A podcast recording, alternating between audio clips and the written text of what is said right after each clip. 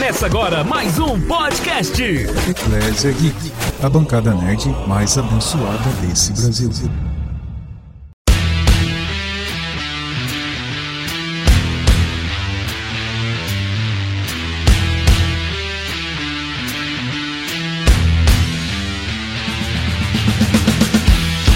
Bem-vindos, ouvintes do podcast do Um Cristão Geek. Você agora está no Eclésia Geek, a sua bancada nerd mais abençoada desse Brasil. Eu sou o Paladino. Aumenta o som aí, editor, porque o nosso podcast já vai começar.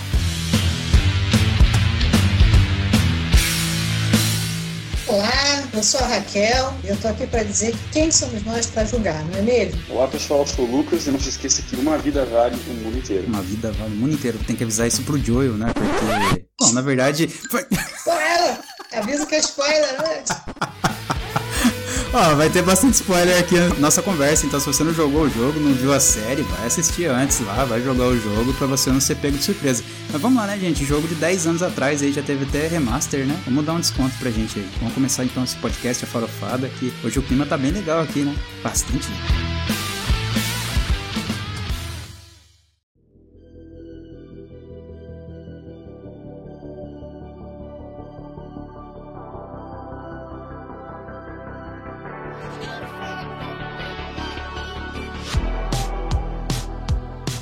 Então, trazendo a sinopse rápida, The Last of Us, a série, um surto de uma mutação de um fungo Cordyceps arrasa o mundo em setembro de 2003, transformando seus hospedeiros humanos em monstros cabalísticos chamados infectados. Cabalísticos, cara? Joel foge do caos de Austin, Texas, junto com seu irmão Tommy e sua filha Sarah. Esta acaba baleada por um soldado durante a fuga e morre nos braços do pai. A maior parte da civilização humana acaba destruída no decorrer dos 20 anos seguintes. Sobreviventes vivem em zonas de quarentena altamente policiadas em assentamentos independentes e em grupos nômades, e Joel recebe a missão de levar talvez a uma possível esperança para a humanidade até o grupo Vagalumes. E aí, será que isso realmente acontece? Só que a gente vai conversar um pouquinho aqui hoje, né? Dissertar sobre a série. Hack, tu que é a minha parceira de longa data, a pessoa que tá junto comigo desde que começamos o podcast, ano retrasado? Me lembro. Quando era tudo mato. Tá junto comigo aqui, era tudo mato, literalmente, né?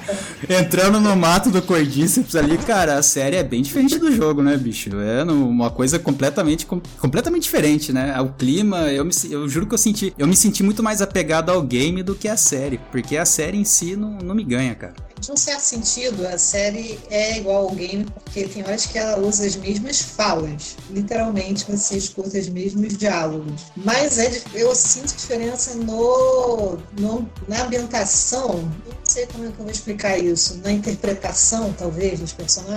Ou na interpretação que o roteiro dá para certos momentos. Eu achei que a, a, o game ainda, tá, ainda é melhor do que a série. Ainda se representa, né?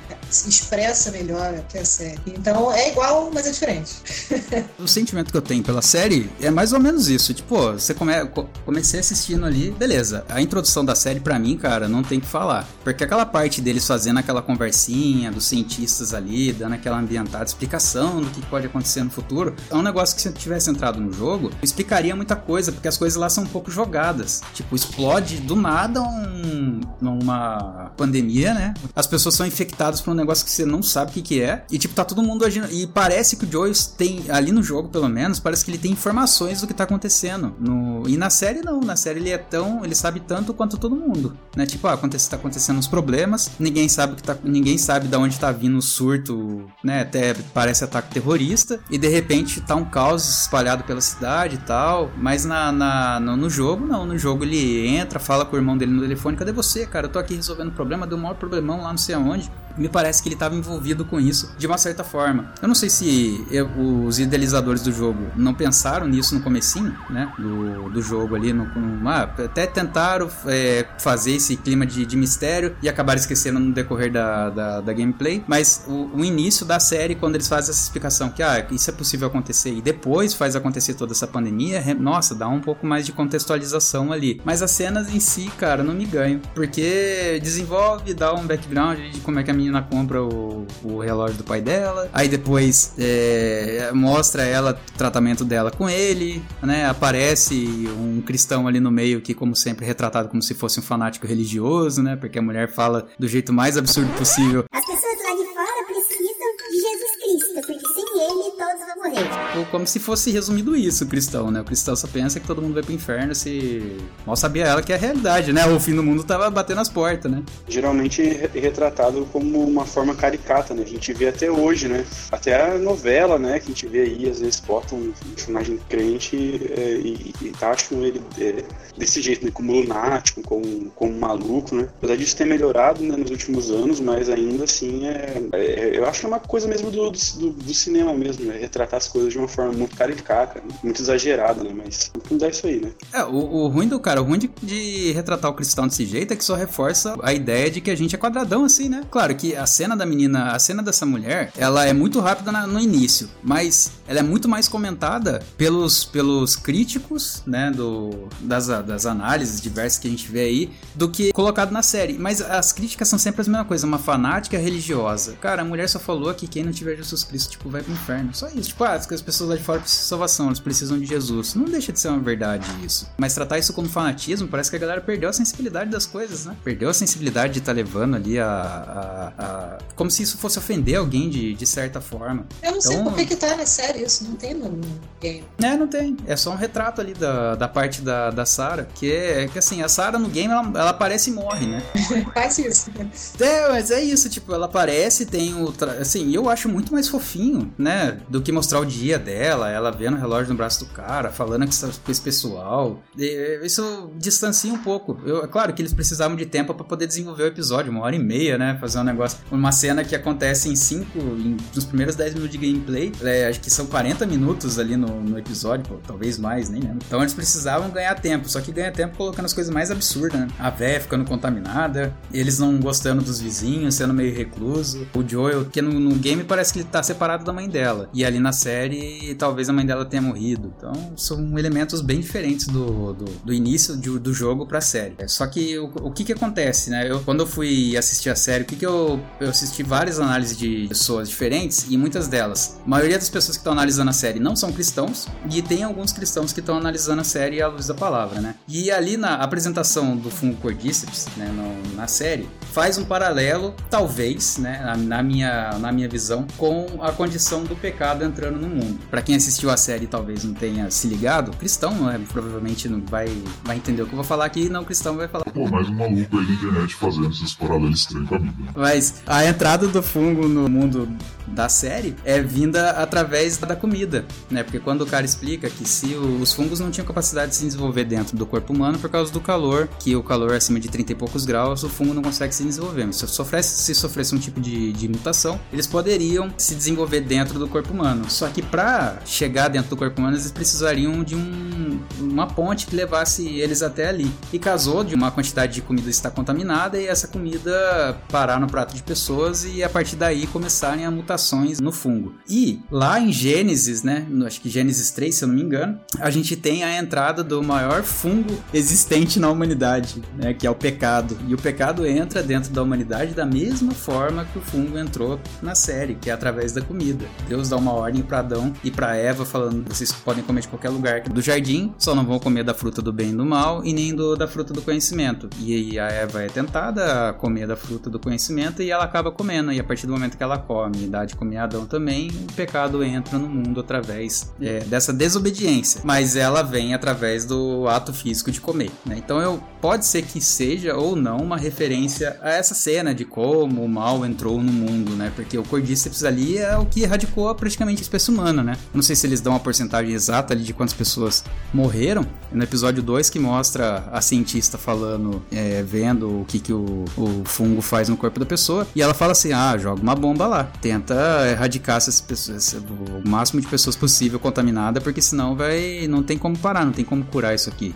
Uma cena que, que eu achei bem, bem interessante, sim, achei, até- achei até um pouco forte. Alex, spoiler, pessoal. Mas ali no episódio 2, quando tá o, Joe e tá a Tess, né? A colega dele levando a menina, ela aí ela descobre que ela tá infectada, né? E ela fala assim: fujam daqui, né? Que eu vou destruir todo mundo, né? O pessoal tá indo atrás deles, né?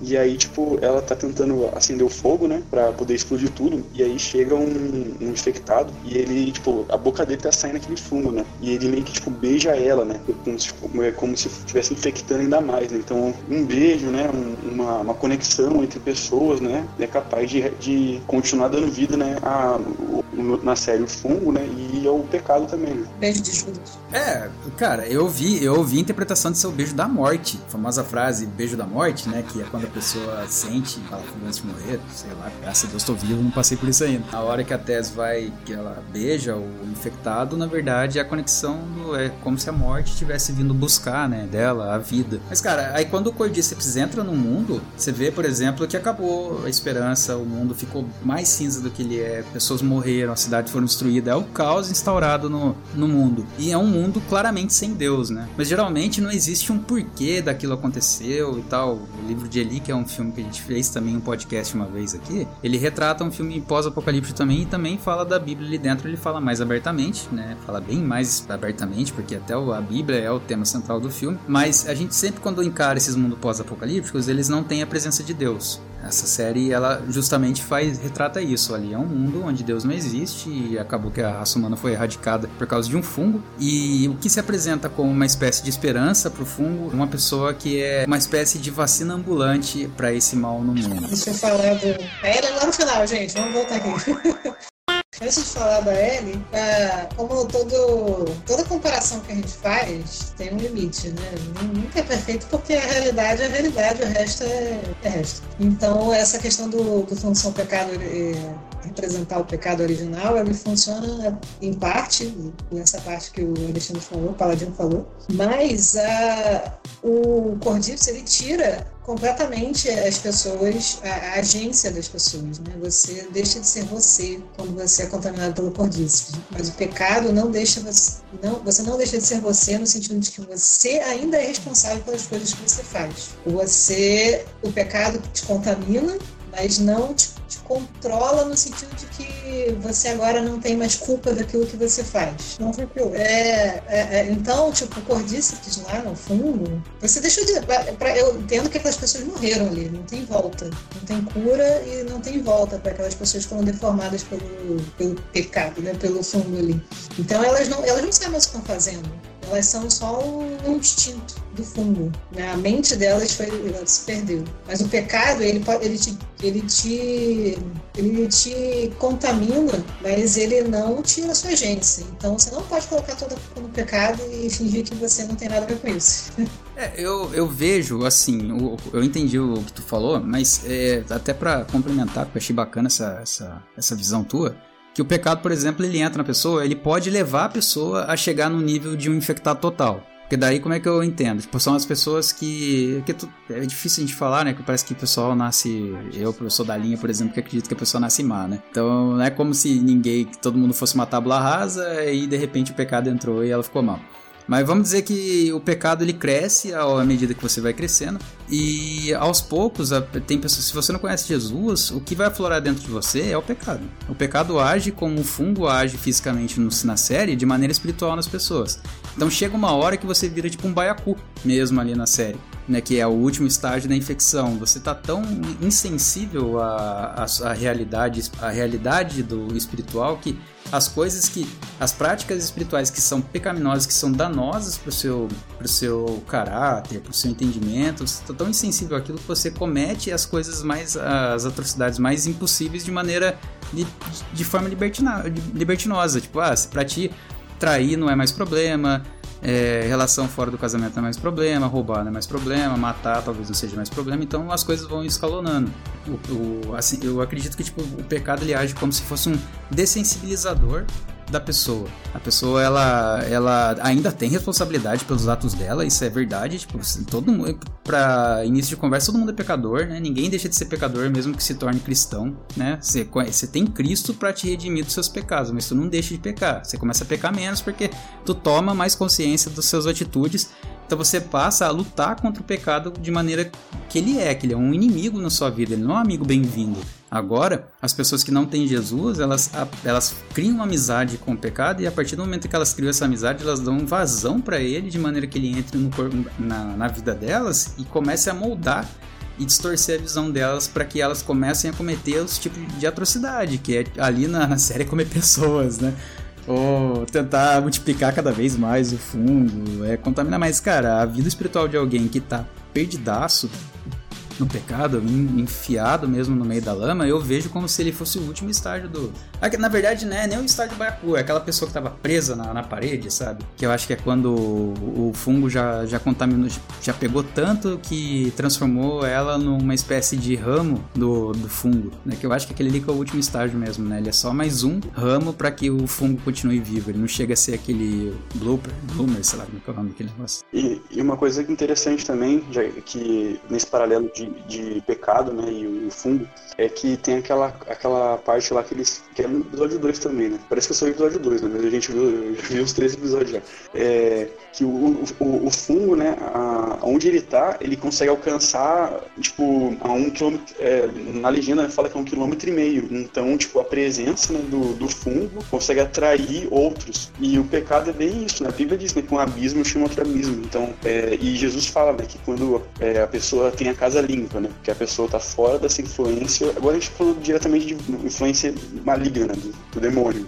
E quando, e quando a pessoa é, é, é, liberta, mas ela volta para aquela, aquela mesma vida que ela tinha, onde ela dava liberdade para os espíritos virem, né? Ele voltava e trazia mais sete. Então tem essa, essa, essa coisa também do, do inimigo querer marcar seu território, né? Pecado atrai pecado, né? Então, tipo, quem está em pecado acaba convivendo com quem, estando em sintonia com quem está em pecado também, né? Então, todos aqueles zumbis fazendo tudo junto em sintonia é a galera pecando junto, vamos dizer assim. Não, pois é, aquela cena onde eles matam a Tess, né? Que é o. No jogo é mais simples, mas na, na, na, na, na série é um pouco mais, mais explícita. Eu vejo também que é tipo como se fosse aquelas rave mesmo. Porque pra, me passou muito essa vibe, não sei se passou pra vocês, né? tipo, da galera que vai pra esses balada que tem droga rodo. Cara, eu imaginei, tipo, eu falei, pô, mano, é mais ou menos essa pegada aí mesmo, tá ligado? A galera toda bagunçando ali. Claro que os bichos foram pra atacar, mas o sentimento que me passou foi de confundir esse caos, esse tipo de caos. Nossas pessoas que estão imersas no pecado, elas estão realmente nesse nível de, de, dos instaladores ali, né? Que é o cara que, que é o bicho que vai atacar. Não, é, tô, a gente tá fazendo uma alusão.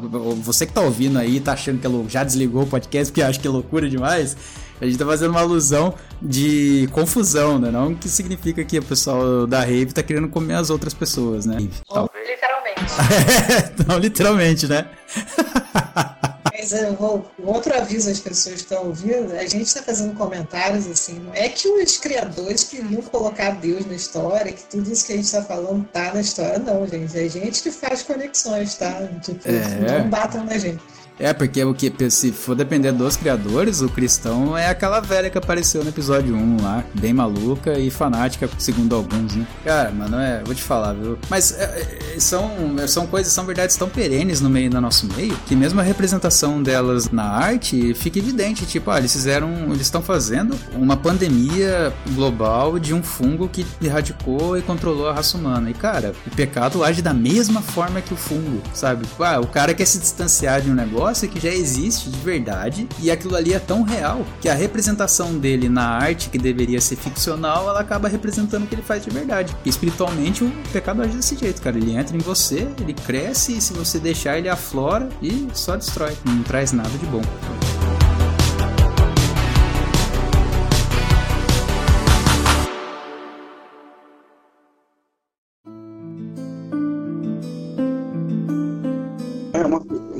Coisa que eu tava pensando, né, sem, sem entrar muito nesse papo de política, né, talvez entrando um pouco, mas uma coisa que eu achei é interessante, tipo, a gente acabou de sair, né, a gente tá saindo ainda, né, de uma pandemia, na verdade. Quem, quem tá ouvindo, né, passou anos, né, estamos em 2023, né. Eu acho interessante aquela questão ali dos vagalumes, eles meio que são contra o, o governo, né, tipo, quem sobreviveu, né, os governantes defendendo, não, as pessoas vão ficar enclausuradas ali certinho, né, o exército é, cuidando, tal horário tal é toque de recolher, é, ninguém pode sair, não sei, não sei o que. E os vagalumes, eles são aqueles os céticos, né? Não, o governo tá isso e aquilo, né? E aí eles vão tentar, né, é, ver a cura, né? E uma coisa que eu achei muito interessante é porque, tipo assim, oposição né, sempre tem, né? Se pode estar uma pessoa que a gente considera boa ou, considera, ou não considera boa né, num, num- cargo, né? Aqui eu não tô. não é de, indireta pra ninguém, né? Porque qualquer pessoa que estiver lá vai ter gente que vai se opor e vai ser contra. Então eu achei interessante que colocaram isso, encaixaram bem isso na história. E você vê, todo filme de zumbi, ou série de zumbi, ou de apocalipse,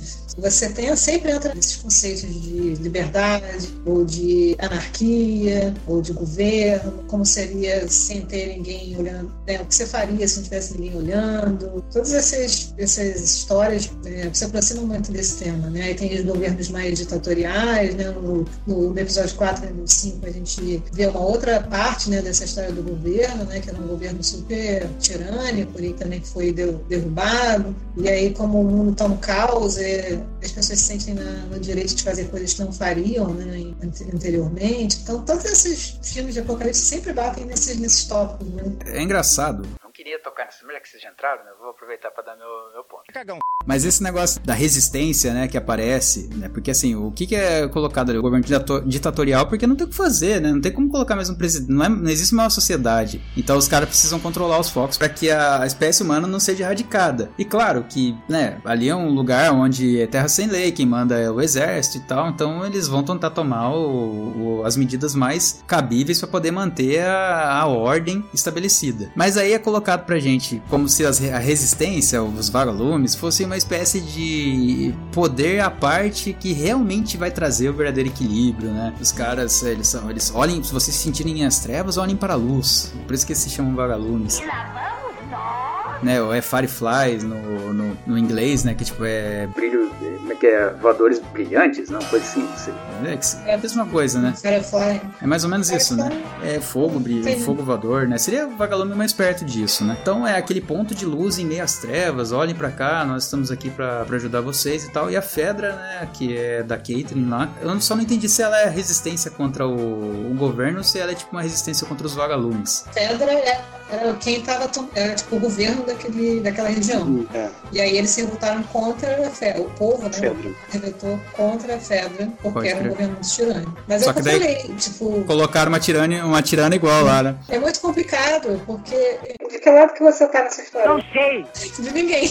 Porque tá, é todo mundo igualmente corrupto e Ninguém tá procurando o bem do outro igual. no, no- no nível de caos que tá, para você voltar a uma normalidade ali né, naquela sociedade, eu não sei nem se dá mais. Você vai ser só uma sucessão de governos ruins, né? Um É. derrubou outro, que derrubou outro, que derrubou outro, que derrubou outro, que ficou corrupto, que ficou, E é, né? e vai é, muito, é muito provável que nessa, nesse cenário o- a, a visão democrática assuma e volte de novo a, a monarquia, porque uma hora vão se estabelecer pequenos grupos que vão eleger um líder e esse líder vai passar de mão, então é capaz de voltar a monarquia de novo ali, tipo, se- talvez, nem sei se vai, né? Ou não, eu acho porque ou talvez seja tipo o Império Romano, que um Tribo, tava né? matando outro pra poder assumir o poder, e, entendeu?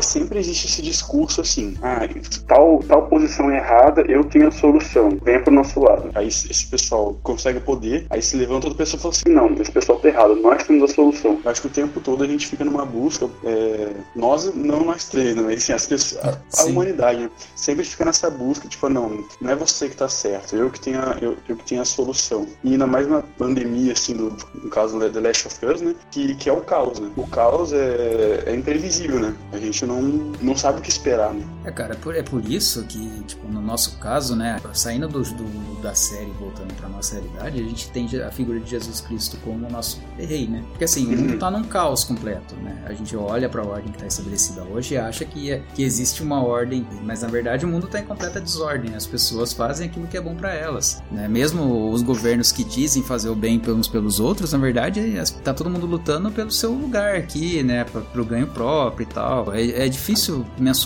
o que, o que, que essas pessoas realmente esperam. Mas o bem comum é a última coisa que elas esperam. Então, pra colocar ordem nesse mundo que tá totalmente desorganizado, é necessário que exista um- alguém que saiba de todas as coisas, né? veja todos os lados e coordene aquilo de uma maneira justa, né? Que no caso é o rei, né? Que um dia vai vir buscar aqueles que realmente servem a ele. Cara, no mundo The Last of Us, mano, deve ser difícil viver, sabe? Um dia após o outro, mesmo que você não faça parte da, das histórias mirabolantes ali. Porque imagina você viver num mundo onde não existe esperança do amanhã. Porque assim, cara, você só sobrevive. Mas no mundo que é assim. É, deve ser dia. muito difícil Agora. viver. A pessoa deve estar, tipo, a pessoa, a vontade de, se, de botar um fim na própria vida deve ser uma coisa que bate a porta toda hora, porque não tem esperança. É, E a Hack falou uma coisa importante mesmo, tem lugar no mundo que é assim. A gente acha que não, mas vai ter lugar aí que o regime é tão ditatorial, a pessoa não tem liberdade pra sair de casa, né? Não tem, não, não tem liberdade pra fazer o que ela quer, o bem entender. A gente luta muito aqui no mundo ocidental pelo, pela tal liberdade de expressão e tal, mas a liberdade de expressão é um privilégio que a gente tem, que muitas pessoas que parecem ter não têm. E não é só uma questão de liberdade ou de go- governo, não. Tem, é, tem lugares no mundo que são tão pobres que parece que você tá matando três zumbis por dia, entendeu? Talvez ele achasse que o mundo de Last of Us é tranquilão. Acostumado. Nossa, olha só A minha terra. Nosso bairro de casa, né? Ah, porque não tem comida, que absurdo. Mas tem gente que vive isso aí, dispensa vazia, tipo, igualzinho. Então, é, é porque a gente, a maioria das pessoas que estão ouvindo, né, imagino eu, consegue prover, né, no- pelo menos o mínimo. Mas tem lugares no mundo que as pessoas não comem há dias, né, e eles estão vivendo um The Last of Us no mundo real. Tem gente que tá morrendo de fome agora e é uma pena, né? E a gente aqui. E o defensor democrático lá no Twitter, né? Por que que eu não ganhei meus direitos pra comer meu churrasquinho no final de semana? V- vamos saltar pro próximo pro tópico? Vamos.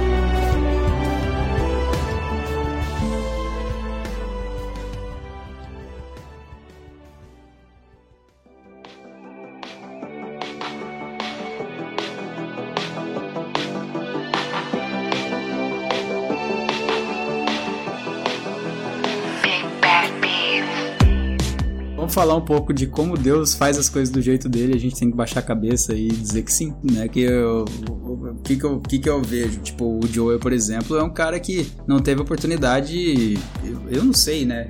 Fazendo aqui um pouco do que a gente recebe da série, ele é um cara que passou por uma, uma vida muito dura, né? Ele perdeu talvez a mulher cedo, perdeu a filha igualmente cedo, porque ela tinha uns 10, 12 anos quando morreu. E ele não teve oportunidade de viver, viver uma vida boa, porque o cara perdeu a mulher, perdeu a filha e entrou num mundo pós-apocalíptico onde não existe esperança. Então imagina a cabeça do cara quando entra naquilo ali. Por que ele é um cara tão duro? Por que, que ele faz as coisas de um jeito tão egoísta, né? Agora você pega e traz isso pra, uma, pra realidade do, do crente. Quando a gente busca conhecer a Deus, é muito, a gente vem de uma realidade muito, um cenário muito parecido com o do Joel, né? Que é uma vida cheia de. Não, não todo mundo, porque tem gente que entra bem na igreja, mas quando o normal é a pessoa conhecer Jesus com a vida toda destruída. E quando a gente chega, né, a ser para servir Jesus, entrega a vida para Ele, faz tudo, o cumpre todo a cartilha correta de chegar, se entregar, fazer as coisas certas, tentar parar de pecar, a gente acha que automaticamente ah, as coisas vão melhorar, vai começar tudo a dar certo, que vai ser limpo, vezes não acontece nada disso, né? Às vezes a gente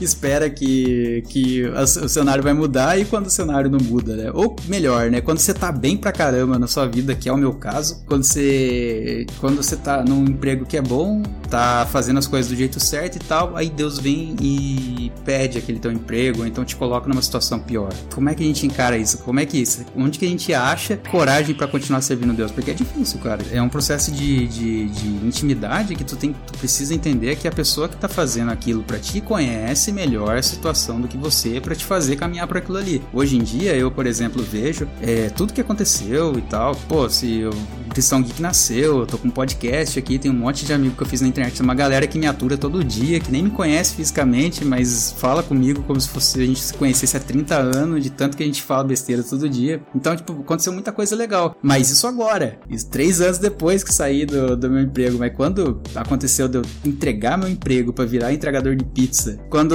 você sai de, sai de lá pra cá, agora as coisas estão legais, mas na, pra, pra, quando eu saí para começar a encarar, pô, mas o que, que será que Deus quer pra minha vida, né? Pô, entreguei minha vida pra ele já faz 15 anos, eu tô aqui agora lutando, fazendo as coisas acontecer e nada dá certo. É difícil manter a esperança e seguir o, ordenação de Deus porque você tá vendo só aquele momento, mas Deus tá lá. Tipo, ele viu da onde você veio e pra onde você vai. Então ele conhece os detalhes da história e vai te fazer fazendo seguir esse caminho. E a mesma coisa que o Joel faz com a Ellie, porque no decorrer do jogo, ele precisa ensinar ela a sobreviver, né? Na série vai acontecer a mesma coisa. Na série é mais difícil porque a Ellie de lá é bem chata, né? Vamos combinar. Ali ele precisa ensinar ela a sobreviver, ó, não é assim, porque chega achando que sabe das coisas e não sabe. Ele, ó, não é assim que faz, é assim que tem que fazer pra sobreviver, a arma se porta desse jeito, é assim que faz pra tirar, e pra começa a ensinar. Num lugar, tipo, ela achava que sabia sobreviver e ela viu que na verdade não conhecia nada, né? No jogo a mesma coisa. E a mesma coisa acontece quando a gente tá com Deus, né? A gente entrega a vida pra ele, vive uma vida inteira, daqui a pouco ele vai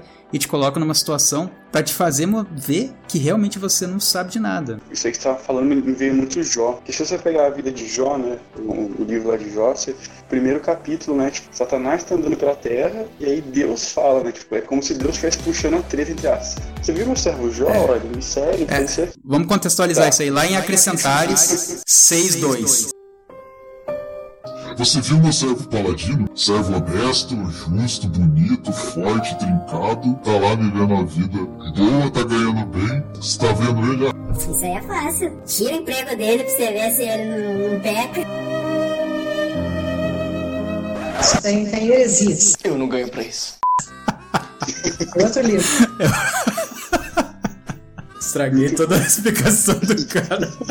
Trazer um pouco de, de nada pra dentro do podcast. de leveza, né? E é exatamente isso, tipo, o Jó aparentemente tava tudo certo, porque ele, porque ele na cultura, né, antiga, né, ele tinha o sacrifício de animais, né, para perdão de pecados, e ele sacrificava até pelos filhos dele. Então, tipo, até a cota dos filhos ele tava, ele tava pagando, então tava tudo aparentemente bem. E até chegar ao ponto dele ficar sozinho, doente, né, ele manteve firme. E aí depois a gente vê ali, né, várias páginas né, de, um, de, um, de uma treta ali, né, que chega ali três supostos amigos dele, né, que no início querendo consolar ele, e de repente esses três amigos começam a acusar ele, como se ele tivesse feito alguma coisa muito de errado, né, e começa aquele bate-boca, aquela, aquela coisa, né, até que chega o final do livro, né, que Deus vai lá e dá aquela lapada em Jó, né, Jó, quem que fez o mar? Quem que fez a, quem fez a chuva? Quem não sei o quê? Onde você Aí deu- estava deu aquela quando foi criado? Nele, e aí, no final, ele, ele, ele fala aquela célebre frase, né? Antes eu te conheci de ouvir falar, né? E agora eu te conheço de, de amigo, né? De face a face, de intimidade, né? Então é, é- é entender os, os processos da vida, né? Os processos não, não, não, são fáceis, né? Falando até de trabalho, né?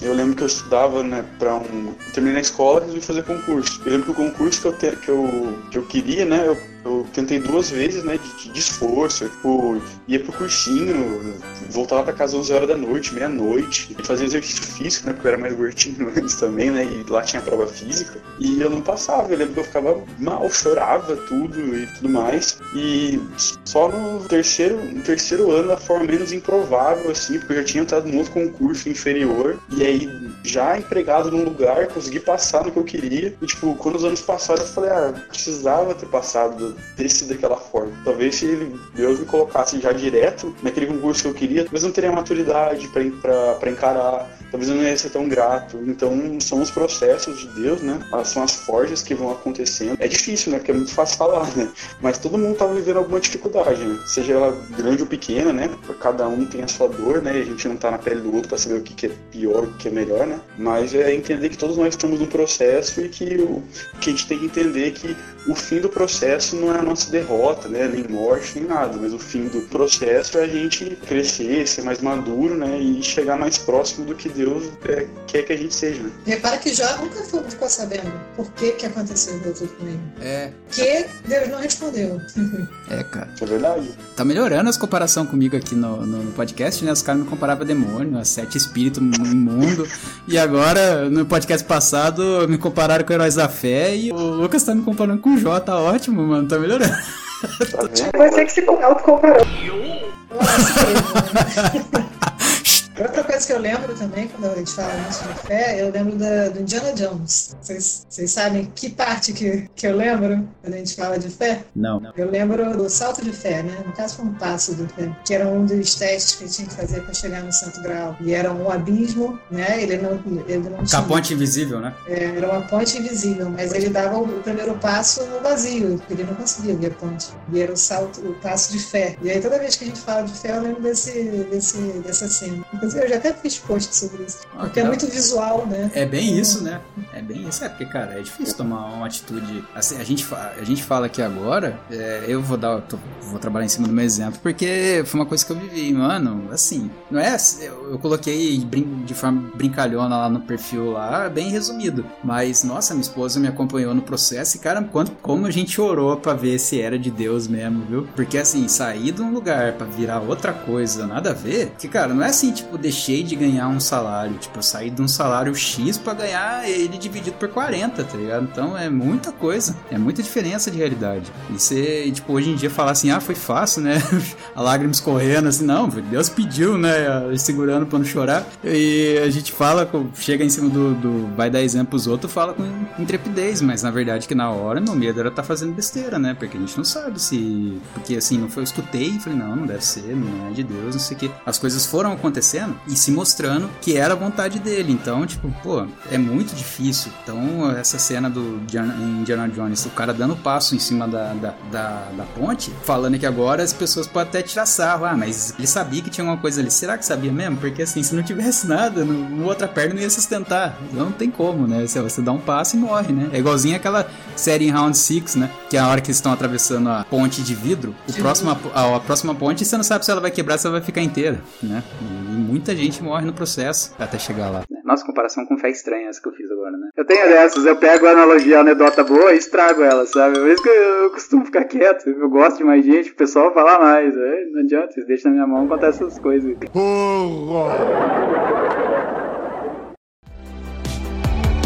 Legal, né? voltando para The Last of Us, o contraste entre o, o Joe e a Ellie. Principalmente a Ellie do, do game, tá, gente? Eu vou Agora- dizer, deixar bem claro aqui que eu sou fã da Ellie do game. Sou fã da Ellie do game. Ela nasceu nesse mundo, né? Ela tem 14 anos, esse mundo está destruído pelo Cordipsa 20. Então ela nasceu nessa realidade. E ela é nova, ela, ela viveu uma vida um pouco, digamos, protegida. Então ela tem uma visão de mundo ainda inocente, talvez. Ela, ela- ela é muito mais alegre do que o Joe. Ele, ele já tá bem destruidaço, assim, né? Tipo, esperança zero, vontade de viver menos viu. É, e só tem derrota na vida dele, ele já matou gente inocente, sabe? Já fez um monte de coisa. E ela toda feliz porque viu um vagalume, feliz porque nunca tinha entrado num barco antes, feliz porque nunca tinha visto a floresta, tipo, experimentando a vida pela primeira vez, né? É uma viagem no parque, né? E o Joe meio que relembrando com ela, através das experiências delas, o que é viver, né? O que é. E não só Tratando a humanidade dele, né? Isso pra mim fica mais claro no game do que numa série. Então, esse- esses pequenos momentos em que ela né, experimenta as coisas pela primeira vez, eu acho que ficou mais claro pra mim na série, na- no game do que na série. Porque adolescente também tem aquela coisa do eu, eu, eu sei tudo, né? Nossa, O mal tem que do- acabar, né? O, o jovem tem que acabar. A Ellie do- do- da série é muito adolescente, eu sei tudo. Meu Deus do céu. É, mas a Ellie da série é a Ellie do. É, é o adolescente 2016 pra cá, né? Porque a Ellie do jogo, cara, assim, vai ser meio injusto a gente fazer a comparação, talvez. Porque são tempos diferentes de criação de conteúdo. Talvez se a Ellie, o jogo fosse criado agora, a Ellie fosse mais parecida. Porque ela, Ellie, é muito mais adolescente do que essa, sabe? Porque a- ela, ela é tipo, é a adolescente que tá. Ela ainda tem os momentos dela, sabe? Ela tem os A momentos. do game é mais é millennial, né? É. É. A Ellie da série é mais geração Y.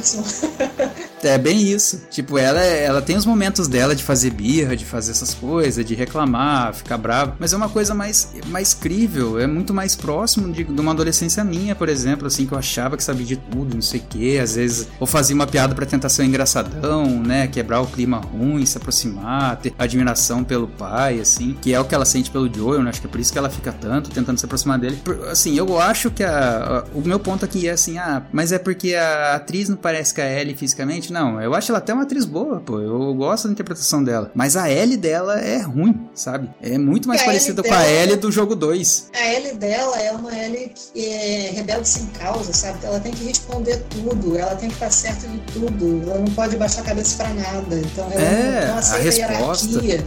É, não, você mandou em mim, né? Tipo, ela Ela já não se... aceita que a liderança do Joe. Ela não aceita a liderança do Joe. Ela responde ele em tudo. E é, é meio chato você estar com uma pessoa que tudo que você fala te responde, sabe? Meu Deus Nossa. do céu, se você, tem, se você é pai e tem filho adolescente, você sabe o que eu tô falando. É, aí você Se você descobre já porque com adolescente na igreja, você também sabe o que eu tô falando. se você tem um filho assim, você Você descobre porque que tem animal que come o filhote no ninho, né? porque olha, eu vou te falar, viu?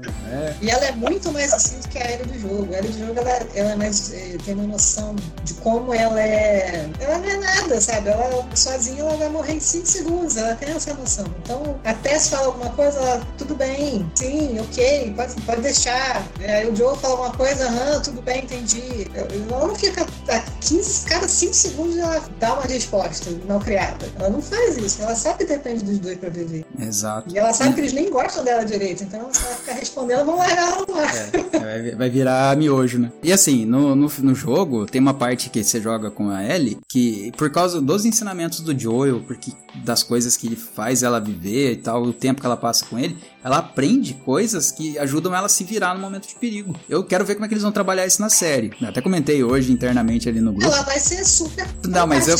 Certeza que não. Porque assim, vai usar como. Cara, certeza que vai ter até um aviso de gatilho no, no início do episódio. Porque vão usar aquilo ali pra traumatizar ela de um jeito e fazer flashback mais pra. Cara, certeza, certeza. Sei, certeza. porque hoje em dia as personagens femininas não podem ter defeito, não podem ser vulneráveis. Mas No é, mas, é, mas é uma tentativa, mas é um negócio que tá muito em foco deles, tá ligado? O que acontece, é que se eu falar, vou dar um spoiler que eu acho que vai estragar o episódio, mas cê- assim, o que acontece ali é um negócio que tá muito em voga na. na- assim, é perfeito pra fazer ela ficar endurecida e ser a Ellie do jogo 2. Mas ela já é a Ellie do jogo do. É, mas, é, mas não, é, não é ainda aquela Duvido coisa. que ela vai sofrer o tanto que ela sofreu no barata Porque mulheres hoje em dia não sofrem em Hollywood. Elas são maravilhosas, empoderadas, não tem nada de errado com elas e Ah, nada ruim acontece perfeitas. com elas também. Conste que agora não foi eu que trouxe a treta para, para a mesa. Não, mas é porque essa, cara, essa, a gente tava afim de falar da. Essa, porque assim, pô, a Ellie, a Ellie da série, cara, ela é estranhona. É- Ela é uma adolescente muito. Muito, como diz a Hack, chata, né? Pra resumir. Não é um adolescente comum, é um adolescente de hoje em dia mesmo, né? Então ela se conecta muito mais, talvez, com as pessoas, com o povo de agora, porque ela é o retrato deles. E, mano, na primeira, primeira parte que ela encontra com o Joel, ela já tenta meter uma faca no cara. Falei, pô, cega o faixa aí, Essa tá parte ligado? me incomoda, ela me, ela me incomoda a parte dela não, não entender o lugar dela na, na história. Ela dá um tiro no cara e nem Ela sente se nada, né? adulta. Pô, ela deu um tiro no cara. Na série, ela nem ficou. Um passarinho. Agora no jogo, cara, ela treme, pô. Ele tira a arma da mão dela. Ela tá em choque, tá ligado? Então é. é- são realidades. É, tipo, são personagens diferentes, não é a mesma coisa. O Pedro Pascal ainda entrega bastante o Joel, né? Sim, Aquela faz visão. direitinho. Faz o cara mais endurecido. Dá até um pouco mais de. de- eu, acho ele, eu acho ele até. Como é que eu vou dizer? Ele tá mais soft do que no jogo. É, exato, isso que eu ia falar. Ele tá mais, bem mais leve, bem mais tranquilo. O cara do jogo é rochedo mesmo, né? O cara, o cara é, é. bruto, né? Tipo, é, o É. é. um tiro pra, pra ajudar ele, não mandei. É, tipo, se a cobra morder ele, morre, morre envenenado em três dias, né, cara? É. É tipo Ele Chuck Norris mais mesmo. duro no jogo. né? Na série ele é um pouco mais suavizado. Mas eu gosto daquele do Joel ali. Até porque eu acho Sim, que sim, o, o, o Pedro não. Ele não. O, o cara que interpreta ele não é tão parrudo quanto no jogo. No jogo, o Joel é um cara de 1,90m de altura, né? Então é. Mas a Ellie não, não vence. E ela, com no papel de salvadora, ali, eu. Assim, tem muita gente. Agora vai ter muita gente que não vai gostar do que eu vou falar. Tem um perfil grande cristão fazendo analo- analogia da Ellie com Cristo. E eu acho uma besteira fazer isso. Principalmente usar a Ellie por causa dela ter o sangue, uma espécie de vacina contra o fungo. E fazer essa analogia com Cristo. Porque, cara, não, ela é, o- não é o tipo de personagem bom pra se fazer esse tipo de analogia. Talvez o cenário em que ela se seja muito parecido. Ela é uma espécie de esperança pra, pra humanidade. Ela é, mostra, toda vez que mostra ela, ela tá em, em luz mesmo, porque ela é o retrato dos vagalumes, né? Ela é a esperança dos vagalumes, então ela é a luz. Como se fosse uma espécie de deusa pra esse culto, porque era aquilo que eles estavam esperando acontecer, né? Aparecer alguém que fosse imune. E daí tem gente se aproveitando pra fazer essa analogia com Cristo, mas assim, não tem como colocar. A Ellie é uma deusa usurpadora. Fique bem claro aqui que eu vou falar. Ah, talvez o cenário que ela tá em, que seja mostrado através dela seja muito parecido com o de Cristo, porque ele veio pra mostrar pro mundo que o mundo tava em pecado. Mas é o, o que a Ellie vai fazer ali não é mostrar pro mundo que o mundo tá em pecado, mas como se ela pudesse através do sangue dela salvar todas as pessoas. E Jesus Cristo, quando veio pra Terra, ele veio para pagar pelo preço das pessoas. Ele não veio aqui para levar a igreja embora, porque se ele tivesse levado, nós não estaríamos aqui hoje. E a série vai se desenvolver, ela ainda vai fazer muita besteira. A gente tá no episódio 5 hoje, então fazer agora, tipo, usar a Ellie como anedota a Cristo, que não seja apenas pelo cenário dela, os porque tem gente, perfil grande aí, tipo, canal grande, fazendo essa analogia, e eu acho isso, isso muito danoso. Dá uma ideia de Cristo que não é, porque as, as atitudes da Ellie elas não são pertinentes a esse tipo de, de representação gráfica de Jesus. A pessoa que olhar para Ellie só porque ela é uma pessoa imune ao fungo e achar que ela é tipo Cristo, valida um monte de atitude dela que não deveria ser validada. Como essa aí de bater de frente com o Joey toda hora com o pai, não aceitando o que o pai quer, essas coisas. Então é muito danoso isso. Eu, eu acho que tirando essa parte da gente falar Jesus era é 100% Deus e, e, aqui na Terra foi 100% homem. Então, não comparando a parte divina, que não tem como comparar com ninguém, como comparar, né? Eu acho que também é meio um pouquinho complicado também fazer essa comparação, porque, tipo, quando ia fazer esse papel, né? Ele já era alguém maduro, era alguém que sabia, que sabia quem era, sabia o que estava fazendo. Então, diferente da Ellie, que ela é uma adolescente ainda. Tá aprendendo, tá, mundo. Ela tá se entendendo ainda também. Talvez nem ela soubesse o que estava o que acontecendo. Na verdade, no início, né, ela nem sabia, né, que através dela teria essa possibilidade de fazer a vacina, né, que foi o segredo lá que a, que a menina lá do vagalume contou para ela. Então, eu acho que tem essa situação também. Tipo, Jesus era alguém mais maduro, né, alguém que sabia o que estava fazendo, né, ele sabia a sua missão e ela, uma, aleatoriamente, né, descobriram que ela poderia ser a cura, né? Então acho que, acho que nisso aí talvez eu concorde contigo. E a Ellie não toma não. a decisão derradeira como Jesus tomou.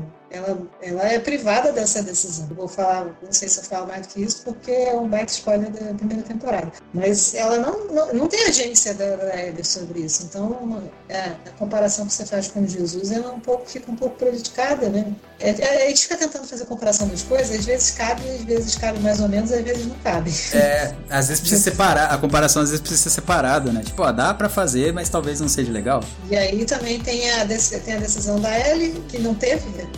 Você não pode dizer que foi a decisão da ela não decidiu nada, e tem a decisão do Joe, que veio de onde surgiu o meu não julgo, né? Não sei se eu vou julgar, deixar de julgar, quem sou eu pra julgar o Joe, porque eu não sei se eu faria diferente no lugar dele. E a gente, a gente não é Deus. É muito fácil julgar o Joe dentro de fora, né? Mas e se fosse você ali? O que, que você faria? Às vezes a gente gosta muito de se comparar com os heróis das histórias. Mas na maioria das vezes a gente tá mais pro vilão das histórias do que pros heróis. É porque a gente não gosta de se comparar com coisa ruim. Mas é, eu, tá, eu tô vendo uma série de zumbi também, que é aquele All of Us Are Dead, da Netflix. Né? Série, série coreana Teen de zumbi. série coreana na high school de, zumbi. A série é boa, tá, gente? Não, eu tô zoando, mas a série é boa. E tem uma personagem que ela, ela é muito egoísta no, no, no, nas decisões dela com relação ao que, que o grupo tem que fazer ou deixar de fazer, se tem que se uma pessoa tem que ser incluída no grupo ou não, se, se tem que deixar, se uma pessoa está contaminada ou não, o que fazer, ou o que comer, não sei o que. Todas as decisões dela são voltadas para ela, né, para o interesse dela. E a gente, assistindo a série, a gente fica com raiva dela. Mas será que tinha de diferente dela né, se fosse, se ela estivesse no lugar dela? Porque tem tanta gente nesse mundo real aí fora, que é minha, minha farinha, é meu pirão, pirão um pouco minha farinha primeiro, que eu, é que é gente? Oi? Não sei, eu não conheço essa frase. Passou de mim isso aí. Também não. Meu pirão. É uma coisa do pirão, gente. Vocês aí que são do Nordeste, provavelmente não conhecem. Anedota chapolinesca. Essa daquele ditado popular que diz: A estatura se mede da cabeça aos membros.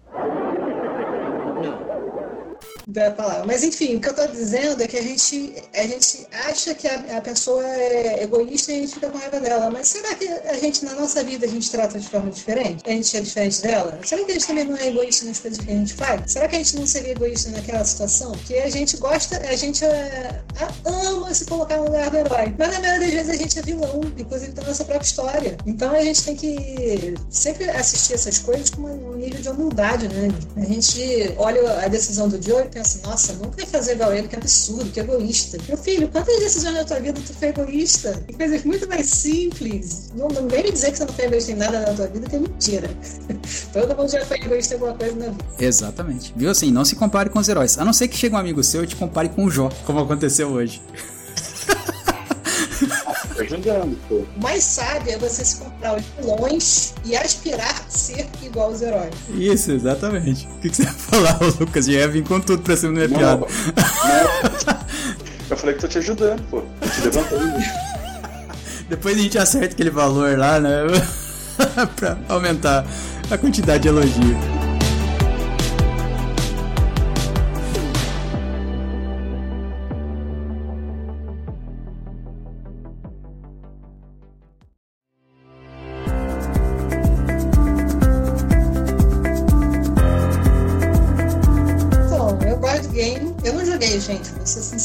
Yeah. Não tinha. Não tem. Agora acho que vai ter, mas não tinha em formato de PC, né? Só em formato de console. E eu só jogo PC. Então eu não joguei, mas eu assisti boa parte da gameplay, né? E tô assistindo a série. Comparativamente, eu ainda acho o game melhor do que a série. Eu acho que. Não sei se é por uma questão de tempo você passa ali com os personagens, eles são mais desenvolvidos. Tem essas questões culturais, né? De, de quando o game foi desenvolvido e agora, né? O que, que as pessoas esperam ver nas séries nos filmes agora. E que, pra mim, ainda faz com que o jogo seja mais interessante. A série não é ruim. Eu acho que é uma das séries, das adaptações mais fiéis que a gente já viu nos últimos anos. Porque tem umas adaptações aí, meu Deus do céu, pra quê? Pra que que saiu do papel? Pra que que Halo saiu do papel? Pra que que aquela série spin-off The Witcher saiu do papel? Entendeu? Então, considerando as opções aí de adaptação, essa tá sendo a melhor, é mais fiel ao que as pessoas estão querendo ver e fazem, fazem as, as mudanças, algumas mudanças porque são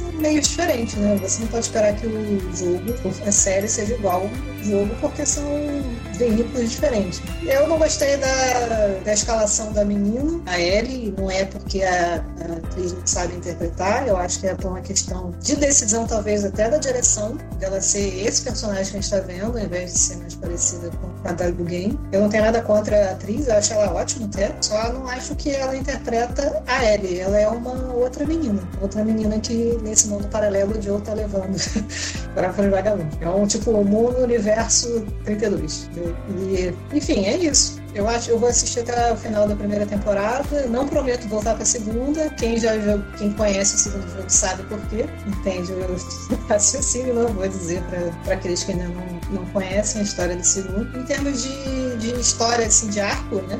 O primeiro, o primeiro arco é muito bom, vale a pena assistir até o final. E é, eu, é isso. Não tenho nada contra a favor, mas pelo contrário. Então, é, é, eu, não, eu não joguei e também não acabei não vendo nenhuma gameplay. Acabei que não, foi uma sacada que eu não tinha vídeo na gameplay. Eu só vi os episódios mesmo na HBO. Vi ele, é, é, uma boa parte do que já lançou até agora. É, eu tô gostando da história. É, eu, eu geralmente assisto mais. Eu gosto de coisa mais tipo comédia, coisa assim. Eu gosto de ver umas coisas mais leves. Mas de, de vez em quando é bom ver umas coisas assim um pouco diferentes, um pouco mais drama, porque também gente faz refletir, pensar, né? Não que na comédia você não faça, mas é, faz a gente parar pra pensar, né? Tipo, como, a gente seria, como seria né, no meio do caos, né? Como, como agir, né? E, e tudo mais. Ah, os efeitos especiais estão muito bons, né?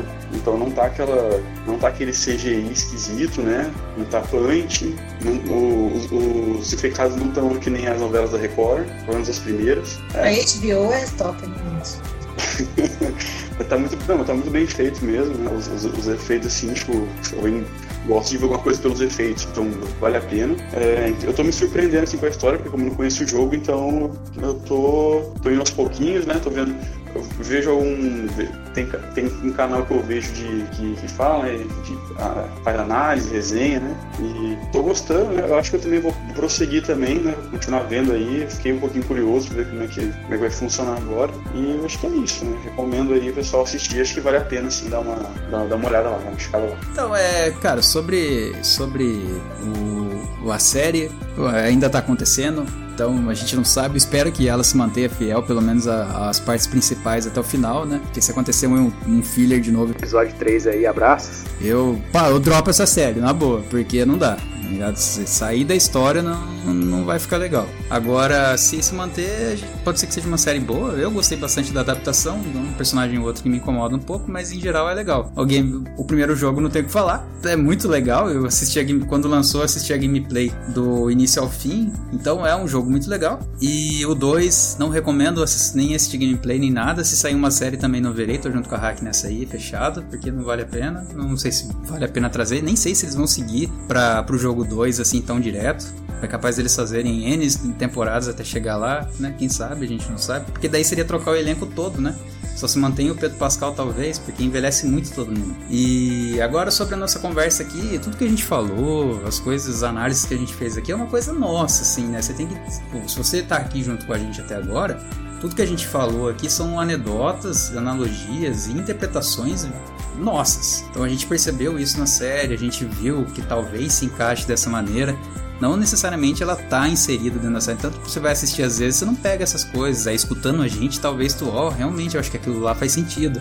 Eu acho que isso que eles estão falando não é tão herético assim. Então se você não veio com esse, com esse, com esse tipo de analogia pré-podcast, fica tranquilo, cara, né? O, nem, nem todo mundo é obrigado a perceber essas coisas. A gente percebe porque a gente é um pouco mais doido, né? além de seguir que a gente também é cristão, então a gente tenta ver Jesus Cristo nas coisas que a gente consegue ver, né? Porque nem todas as coisas são Jesus, né? Apesar dele estar presente em todas as coisas. Se você ficou com a gente até aqui, muito obrigado mais uma vez. Dá uma olhada no nosso abacaxi.com para ajudar esse abacaxi que, esse, que é esse podcast aqui, porque só Jesus sabe, né? Eu acho que o nome é profético, porque nunca uma campanha de coletiva funcionou tanto assim. Farinha pouca, meu pirão primeiro, lembrei. Farinha pouca, meu pirão primeiro. Oxe, a pessoa, ela foi pesquisar, cara, não certeza. Não, minha mãe é que funcionou. Vasculhou. Então é, ó, você aí que tá querendo bastante farinha na sua comida, ajuda nós lá no abacaxi. Deus abençoe vocês e até mais. Tchau!